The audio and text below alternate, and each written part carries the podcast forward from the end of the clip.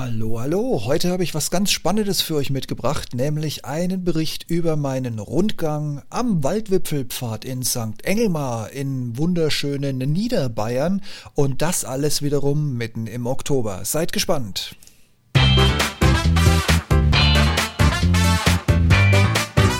Hallo und herzlich willkommen zum Ich bin noch nicht hier, um beliebt zu sein.com Podcast. Der Podcast zu den Themen Alltag, Technik, Gadgets und vieles mehr.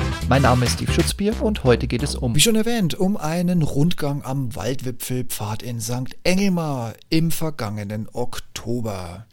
Wenn ich schon mal auf Heimatbesuch bin und meine ganze Familie dabei habe, bietet es sich an, einen Abstecher nach St. Engelmar zu machen.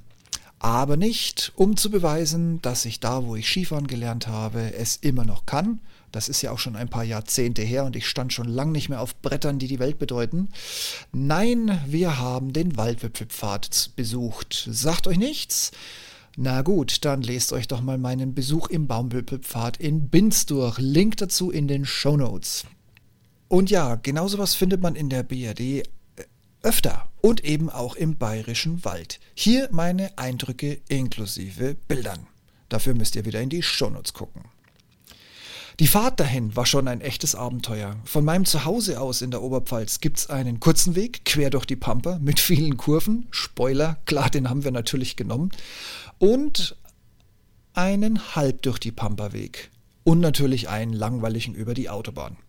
Und ja, der gewählte Weg mit Brechreizgarantie entpuppte, entpuppte sich trotz örtlichem Lkw-Lastschwerverkehr und heftigem Einsatz der treckerfahrenden Landbevölkerung als die schnellste Verbindung. Ein Hoch auf einen Piloten, der genug Spucktüten im Auto verteilt hat. Weiterer Spoiler, zurück ging's über die Autobahn. A3 an Straubing vorbei Richtung Regensburg. Was mich total überrascht hat, war, dass der Baumwipfelpfad so gut wie gar nicht ausgeschildert war. Erst ab der letzten Kreuzung, den Berg hoch, und dann rein in den Parkplatz waren Schilder zu finden. Pro-Tipp für euren Besuch: Fahrt in den Parkplatz gleich, wenn ihr ankommt, links rein, sonst fahrt ihr an dem kompletten Parkplatz vorbei, vorne rein und dann den Weg wieder zurück, bis letztendlich ein freier Parkplatz auf euch wartet. Positive Überraschung: genug Parkplätze und diese sogar noch kostenfrei. Auf dem Weg zur Kasse springt einem die erste Attraktion förmlich ins Auge. Das komplett verkehrt herumstehende Haus am Kopf. Wenn man am Eingang vorbei ist, merkt man, dass auch eine Garage dazu gehört. Auch hier mit Auto und allem auf dem Kopf. Allerdings merkt man dann auch, dass es extra Eintritt kostet. 2 Euro, die müsst ihr als Münze dabei haben, sonst kommt ihr an dem Drehkreuz nicht weiter. Das war's sonst mit dem Zugang. An der Kasse wird es sehr deutlich. Corona ist Alltag. Corona-Regelungen überall. Abstand und an der Kasse ist Maulkorbpflicht. Clever gelöst. Nach der Kasse kommt ein Tisch. Hier gibt man einmalig seine Daten zur Erreichbarkeit an und erhält eine Nummer. Diese kann man in Restaurants vorlegen und dann, ohne dass man mehrfach seinen Namen hinterlassen muss, sehr, sehr DSGVO freundlich gelöst. Aber die Preisgestaltung ist ein wenig merkwürdig. Der reguläre Eintrittspreis kostet 9,50 Euro für Kinder ab 5, 5 Euro, für Senioren und Studenten aber nur 9 Euro. Und kurz vor der Kasse wird man informiert, dass die eigentliche Attraktion, die Kugel, die sich noch etliche Meter nach oben bohrt und zu Fuß erobert werden will, um den unfassbaren Ausblick über den bayerischen Wald Richtung Alpen und Berge zu erblicken, wegen der aktuellen Corona-Situation noch nicht fertiggestellt ist und wahrscheinlich erst im Oktober oder November 2020 fertig wird.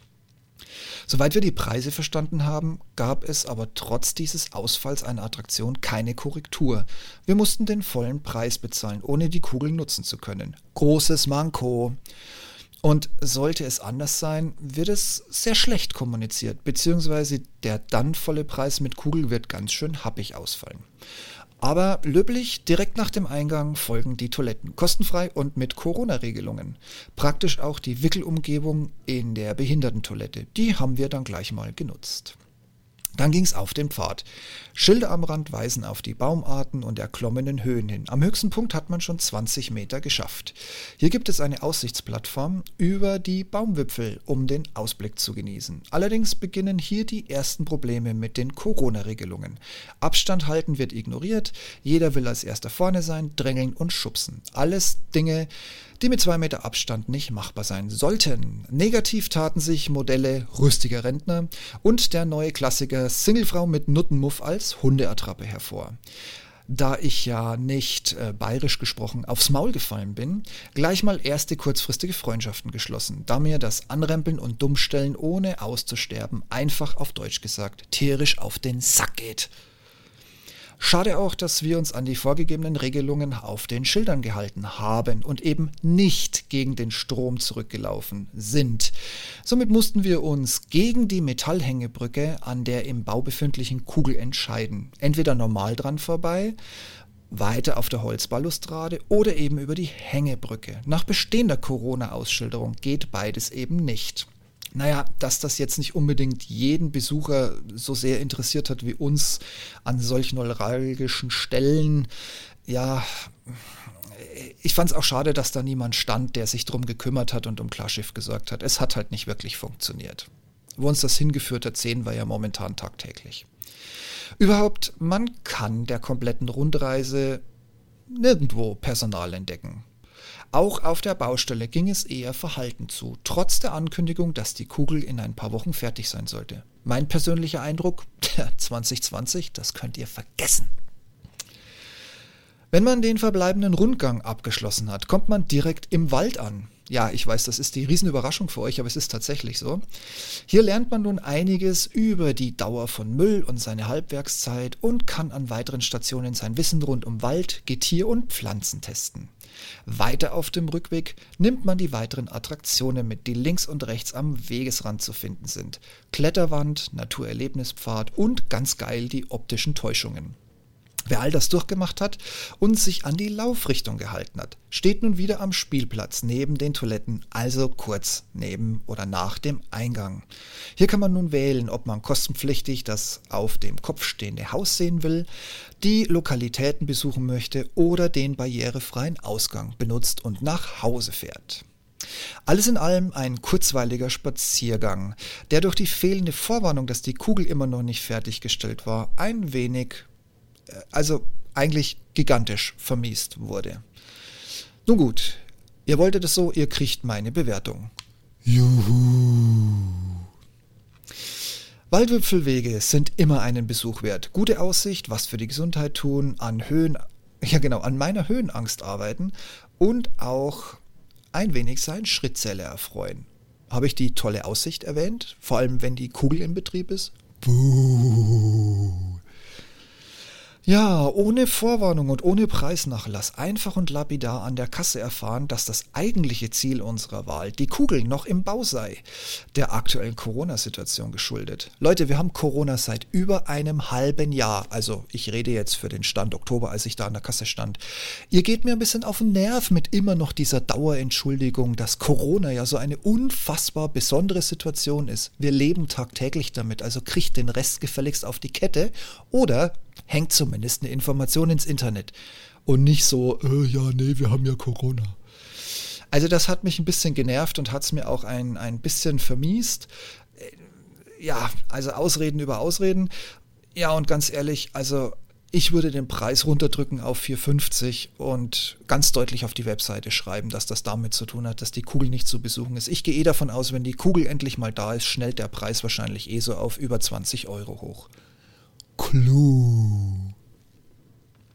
Naturpur, kostenloses Parken und für jeden ist irgendwas dabei. Aber ich empfehle einen Anruf, ob die Kugel nun in Betrieb ist und wie der Preis nun lautet. Mein Blick, bevor ich das hier eingesprochen habe, auf die Webseite hat unter den Preisen nämlich immer noch unseren alten Preis von knapp 10 Euro stehen. Also ist wahrscheinlich die Kugel noch nicht da und fraglich ist sowieso erst recht, ähm, ich nehme den Podcast gerade am 6.12. auf, mit Söders neuer Verschärfung des Teil-Lockdowns, ob ihr da überhaupt noch hin dürft. So ein kurzer kleiner Anruf vorher kostet kein Geld und erspart euch ganz, ganz viele Mühe. So, ich hoffe, da war was für euch dabei. Waldwipfelwege und so wunderschöne Holzkugeln gibt es quer durch ganz Deutschland verstreut. Und ich sage euch eins, sie sind immer einen ganz tollen Besuch wert. Also, viel Spaß dabei und lasst es euch gut gehen und bis demnächst.